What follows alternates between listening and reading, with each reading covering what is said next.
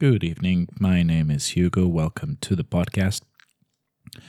As we enter the third round of confinement here in Madrid, my thoughts are um, concerning uh, or concerned, I would say, about the current situation here in Madrid.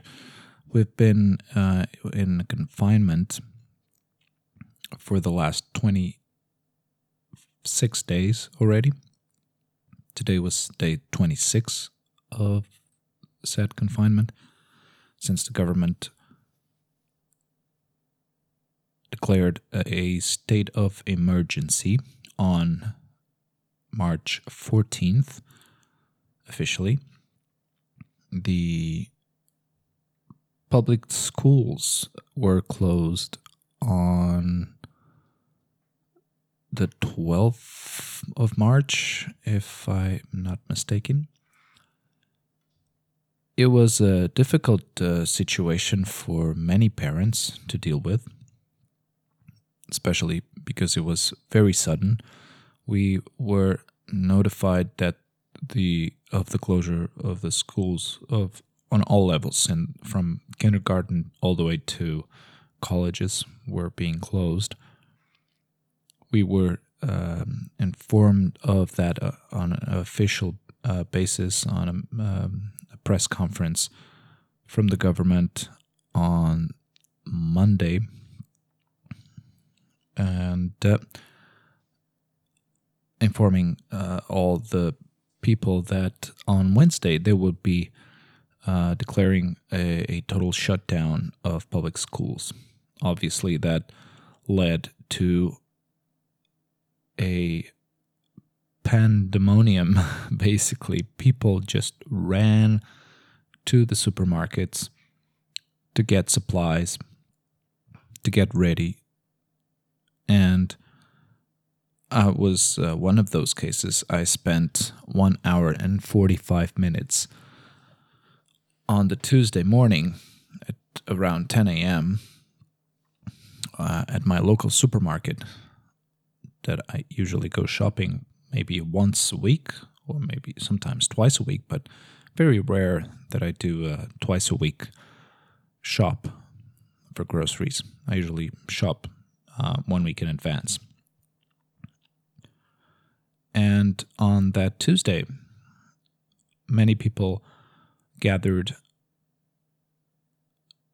on the same spot at the same time. There are probably more than 100 people inside that supermarket. Now, the rules of social distancing were starting to be implemented. They were not recommending large gatherings of people. I had people lining up waiting to pay for their groceries less than a meter from from me.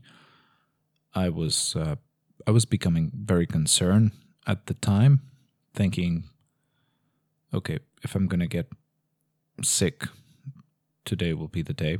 Fortunately, nothing happened, but many many people were were unpreoccupied from what I've uh, gathered. They were getting stressed out because of the situation. People were not uh, very happy with of, of waiting, especially on day on a Tuesday morning, uh, when everyone everyone's supposed to be working, but suddenly that supermarket was so crowded that it was uh, amazing how how many people were not working. Actually, I was uh, overhearing um, one of the people, uh, one of the one guy was he was right next to me. He was on a different uh, on a different queue, waiting, on a different line, and he was uh, talking out loud. I, I think he was behind me actually.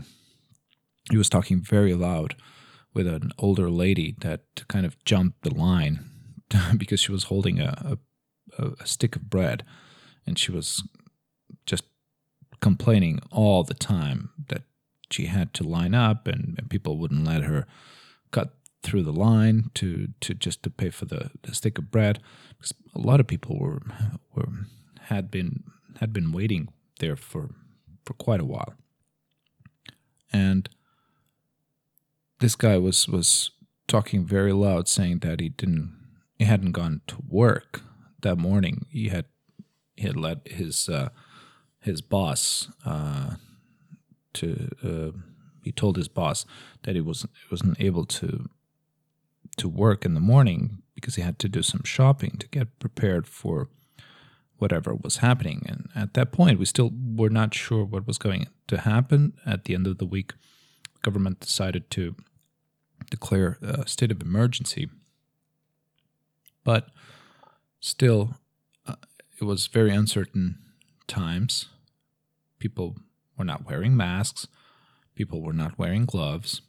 Social distancing was not being implemented in a very fashion way. People were very close together. Actually, a letter had arrived to me on on Wednesday. Actually, I think the notice arrived on the Tuesday, but I, I didn't get that letter because I wasn't at home. And on the Wednesday morning, I saw the notice and I had to collect a letter from the post office. I went to the post office, and as I was walking the street, I could hear people inside the bars. And they sound the, the bars sounded crowded with people stuffed inside the bars. So again, this was week first of uh, there there uh, cases had been reported at the time and uh,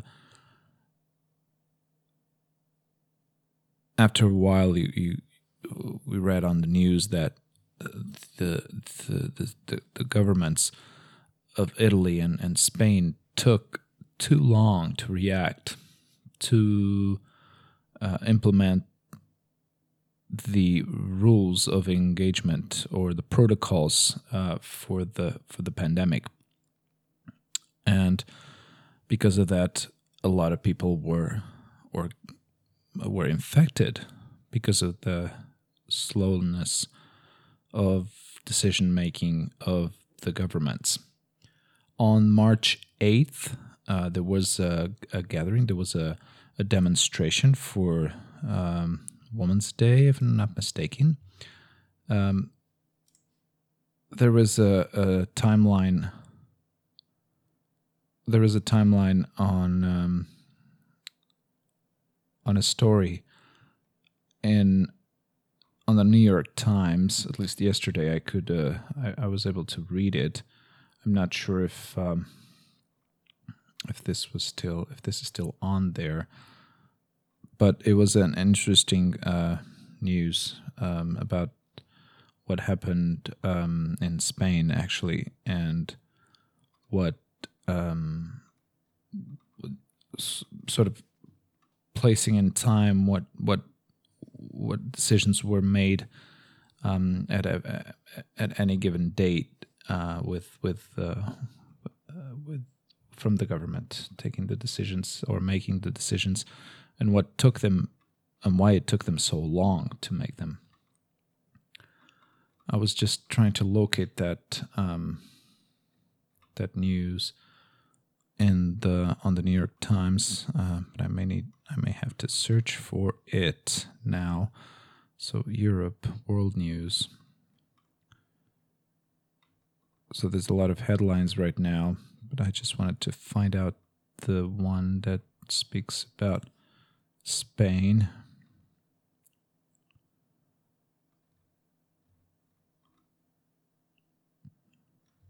There we go.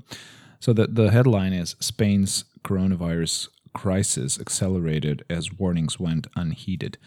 So basically, what it says is that they've ignored all the, the warnings and all the the red uh, the red flags uh, concerning the the the evolution or the way the the, the virus was um, evolving and the, the Spanish epidemic um, they, they say on the report that the Spanish epidemic has become a painful example of the tendency of one government after another to ignore the experiences of countries where the virus has already struck.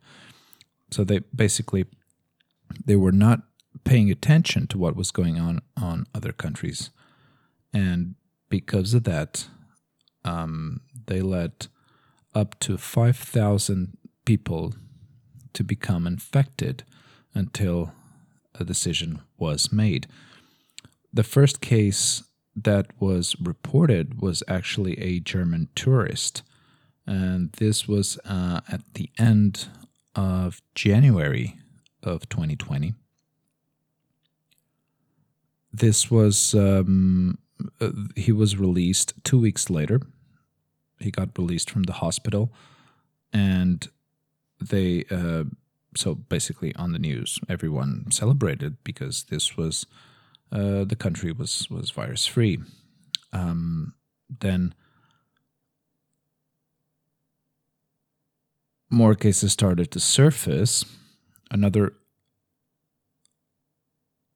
on another island, um, a tourist from Italy uh, was reported um, that was reported having been infected with the virus, where um, at this point in um, further down, so as we move uh, towards February, the the situation in Italy was already very very dramatic. It was already uh, very concerning, and they were already on a lockdown. And uh, at that point, everybody thought it was something that was not going to hit Spain very hard. But then on February 26, almost a month later, um, a resident of the city of Seville, um, who had not done any traveling, tested positive. A week later, another man in the region of Valencia became the Spain the Spain's first coronavirus victim. Now, at this point, or at the time that the article was written, um, almost 40, 14,000 people were dead due to the virus. Now, as for me, on this date, February 26, I was uh, I was traveling. Uh, I traveled to Portugal to Lisbon to spend a few days there. The mother of my daughter was working there, and we decided to spend a few days together in Lisbon, uh, where I'm actually from. And the news were still, uh, specifically for Spain, they were still not very, um, the numbers were very low at the time at least I wasn't aware of the situation, fully aware of what was going on.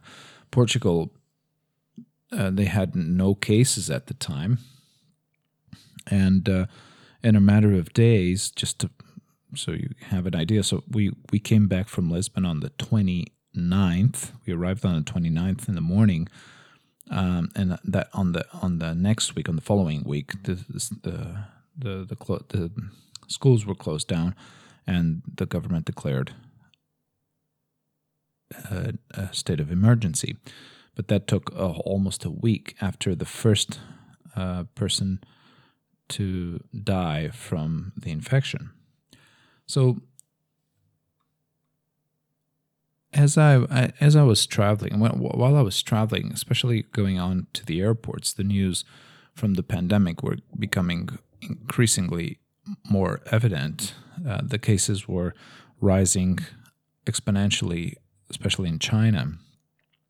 And I was becoming, I was getting concerned at the time. My, my, I'm not very familiar with, with contagious, contagious diseases, but I was not very, um, I was not comfortable with the idea of traveling, especially at that time. But uh, we took the chance. We we went anyway. Uh, the weather was nice, and um, and in Portugal there wasn't any there weren't any reports of of any people getting um, infected at all. But still, we we were traveling. We were inside a plane, and my my my thought was constantly uh, going on and on and off, on and off, with the idea that uh, we could get infected. Fortunately, we didn't, but it was still a very, um, it was still a very uncomfortable situation, and then very quickly it escalated to to what we have now, and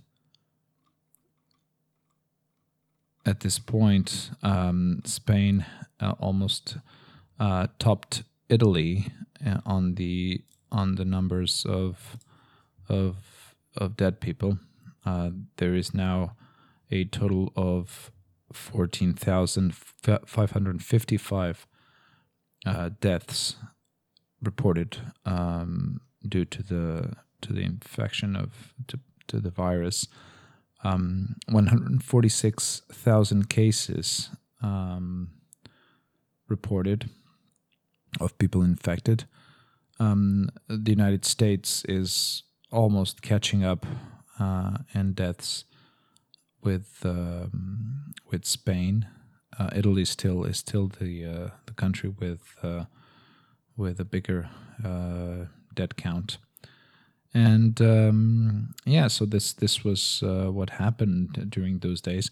I decided to record since we started the the confinement. Um, uh, I decided to record and publish on YouTube and on Instagram stories a um, sort of small short stories of uh, what was going on, how my feelings were going, um, how basically what was going on during the day.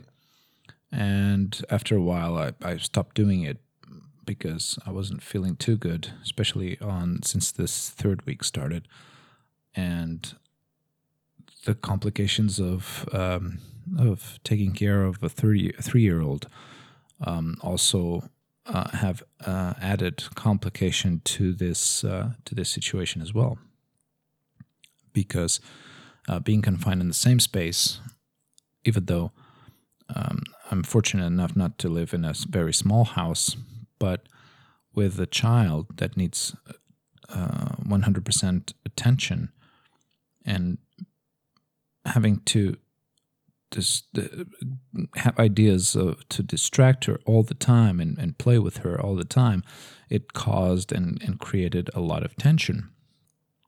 On my first week, and then um, because I have a, um, um, a shared custody with uh, with my ex-wife, we uh, she took turn uh, on the second week. She took care of her. I relaxed a little bit. My second week was a lot better. Then the third week was uh, again um, the very difficult to to handle, and this has been this has been the normal situation since we started this confinement and and it's been uh, this is what what is uh, I'm kind of I'm I'm more affected because of that. Um, not not so much of the confinement part, but more of having to deal with um, with the day to day situation of taking care of uh, of my daughter. I imagine and also believe that many parents are going through the same situation. It is very important that we try as much as possible to get our space, to get them distracted and have them play on their own for a while at least, because otherwise it is very, very difficult to maintain a healthy relationship with uh, with your children. That that's one of the things that I felt they were more complicated for me to manage. It was my personal space was always occupied by another person, and for me, that's that's what that's what I've been struggling these past few days, and I imagine other parents are going through the same process. It helps if you have someone else to to to help you out. It also helps to have a group of of other parents uh, that help you out uh, uh, with ideas and share ideas with games and uh, tasks and and and things to do with with your with your children. Fortunately, we have all those resources. Fortunately, we do have we still have internet and we can still share these ideas.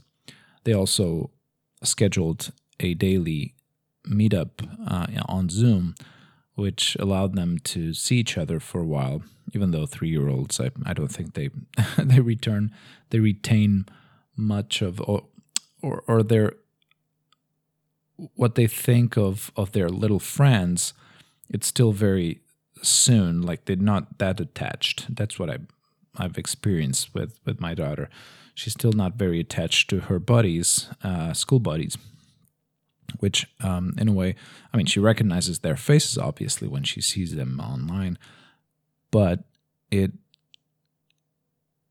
it's not like when you're four or five or six, you already have friends and little friends, you know. So they're, they're building up their relationships very slowly, but I, I don't think they're still very attached to each other in a sense of, oh, I miss you so much that I want to see you every day. but it was a good idea from from the parents to to schedule these um, these uh, these meetups and these video conferences. Uh, in a way, I felt that the parents needed that as well, uh, even though there wasn't much interaction with, with, with the parents or between the parents. I mean, but it was still it was it was it, it was relaxing in the sense of okay, everybody seems to be fine, which was good. Um, we heard during the confinement that um, the our daughter's teacher's mother. Uh, she was uh, she got infected with the virus. She spent a couple of weeks at uh, uh at the at the emergency rooms uh, to recover. Fortunately, she recovered, which was a good thing. But that uh, kind of um, was one of the bad news, and that's when you realize and start to realize that these stories start to affect you on a very very close by. Um, fortunately, from my family, I, I, I have not heard any news uh, of of people being infected. I have family and friends spread all over the world, which uh, concerns me um, in, in in a way that um, that's one of the reasons that I keep um, uh, that I, I, spend many hours online to to read the news and see what's being done on every country that I know that uh, friends of mine are or family of mine are living. I have people uh, down in California. I have people in Texas. I have people up uh, in the area of Seattle. Um, I have people. Um, I have nobody in New York. Nope, nobody in New York.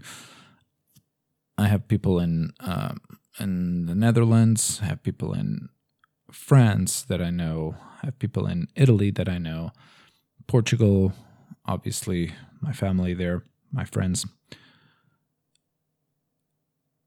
Everyone's in. Um, everyone's at risk, and obviously, there's nothing much I can do from here. But I do try to keep in touch with everyone as much as possible, so to to let them know that I'm here in case they need to talk or um, they need to, or or even for me to know to to know if they're doing okay. It has been uh, very challenging, uh, very challenging weeks um, since we started this confinement. It has been a struggle to deal with um, all the emotions going through. Um, the the tense moments, um, how to how to diffuse them, how to handle them better, how to not try not to become too nervous or too anxious or too worried, uh, not to get over um, an over like a surge of, of news and, and try not to get overwhelmed with all the information that is flowing right now online. That for me is is one of the things that I that I struggle a little bit. But it's still I still feel necessary to be informed as much as possible to what it's been going on. Not not just the the death count that, that that's never good because at some point you start losing um, perception of how many people have have have been killed because of this because they they, they just post out these numbers that at some point you become indifferent to those numbers. I'm not saying that you don't care but at some point you do become indifferent because they're still going up and up and up. And and what another issue is that what what it's been going on what it has been going on on on at the hospitals us that are being confined in our homes um, I've I've been saying this for a while that I, I still think that we live in a small bubble.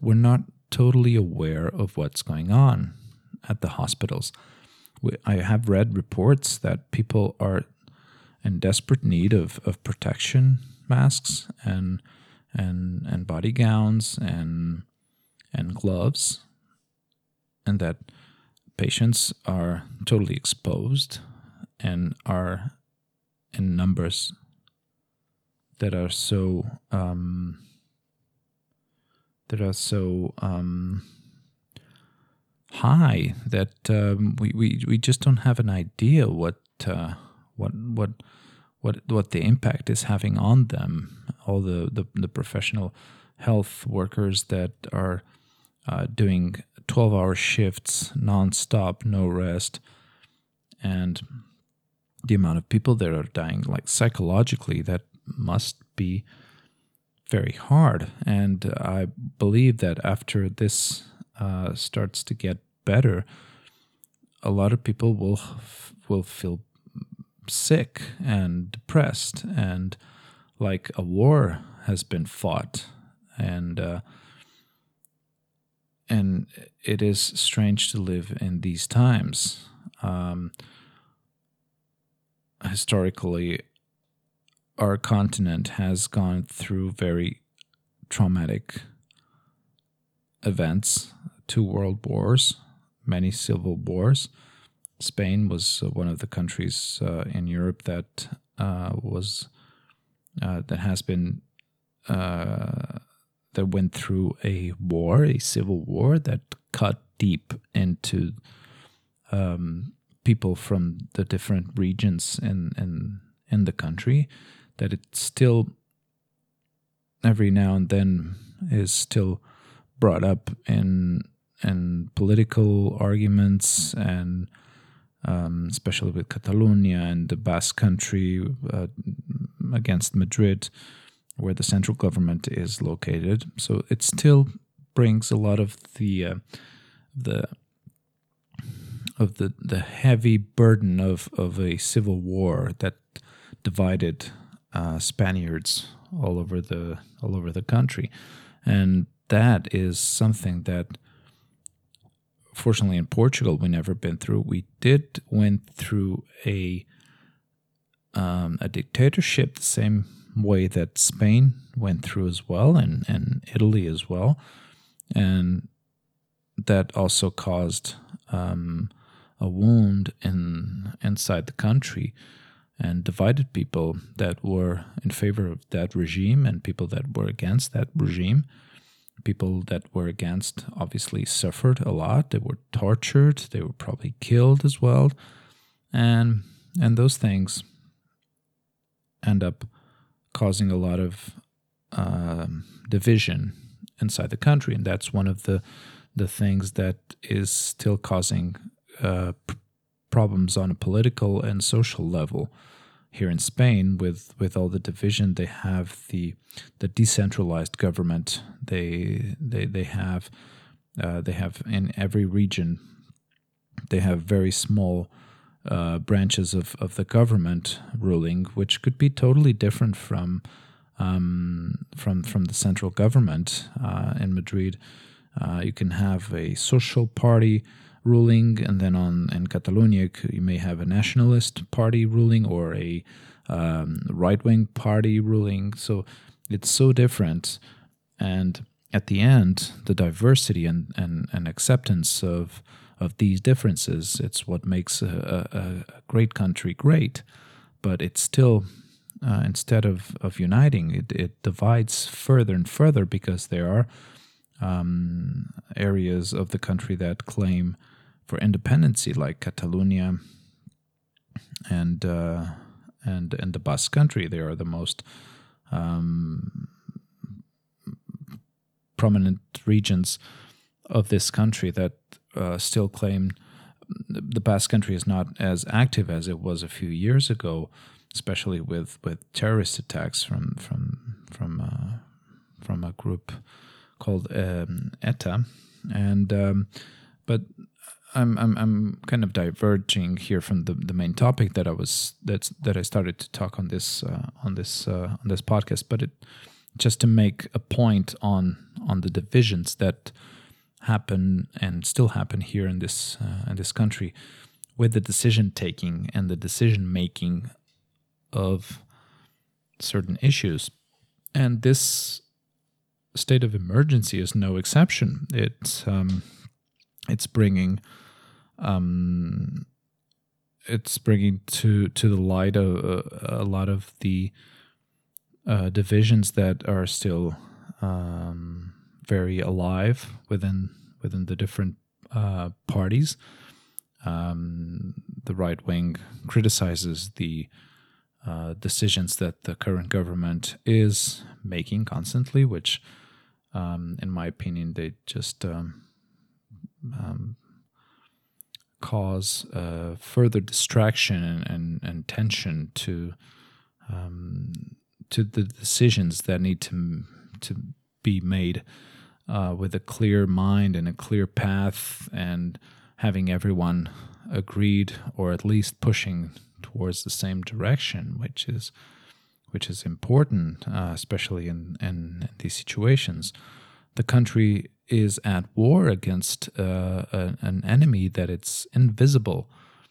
And but if you on one hand you you you're holding a the, the end of a rope and on the other end there's another party holding that other end of the rope and you're pushing to you're pulling toward opposite sides uh, the decisions will take even longer and the the strat- strategies that need to put in place will will be will will will never take place, and that just causes confuse confusion and um, and and people start to become impatient and stop believing in governments and, and politicians that are supposed to serve the public. But um, I digressed a little bit. I apologize for that, but um, I think it was important just to make a point of of what is uh, what's going on. It's going on. The same situation is is is is happening on the central uh, on the Union uh, European Union um, discussions. Uh, the countries are asking for a uh, financial help uh, to face this crisis. Millions and millions of jobs are being destroyed uh, because all the countries, all the cities are on hold. Ma- very few people are working at this point. Many people are claiming for unemployment.